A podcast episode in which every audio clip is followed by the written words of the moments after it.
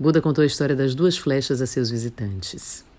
Às vezes a vida nos atira uma flecha e nos fere. No entanto, quando nos recusamos a aceitar o que aconteceu, quando nos aborrecemos com o fato, declarando que ele é injusto e pensando no tempo que irá durar a dor, nossa tendência é disparar uma segunda flecha no ferimento aberto e, com isso, aumentar e prolongar a dor.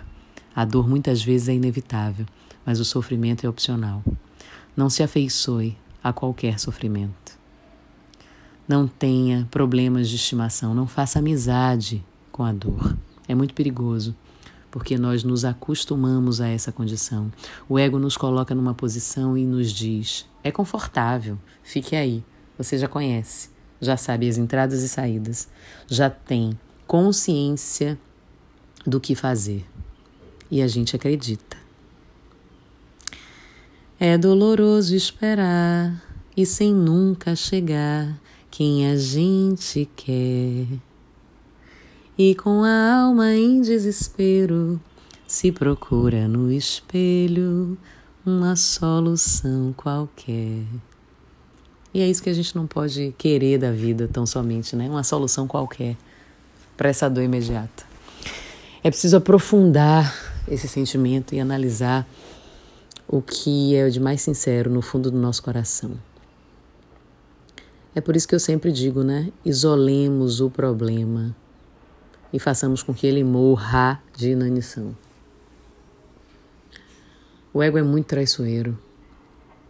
Ele nos faz acreditar que aquilo é o melhor que temos e que para sair daquela condição é preciso que nos seja apresentado uma coisa muito melhor, muito superior e que para trilhar esse caminho vai ser muita luta, muita confusão, muito desespero.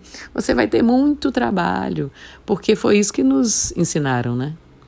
Que para mudar vai ter muito problema. Mais do que aqueles que já nos conhece, já conhecemos e já nos são tão próximos. E aí a gente se acomoda, fica lá quietinho.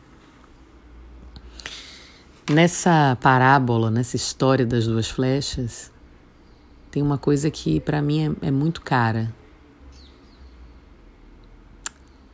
Eu vou ficar metendo o dedo na ferida e rodando e fazendo sangrar ainda mais. Ou eu vou estancar esse sangramento de uma vez. E aí? E agora? O que é que você quer? Uma dor conhecida ou uma possibilidade de transpor aquilo que talvez seja inevitável, mas está na sua mão e no seu coração e na sua cabeça. Decidir. Eu sou Rita Batista e tá tudo a dar.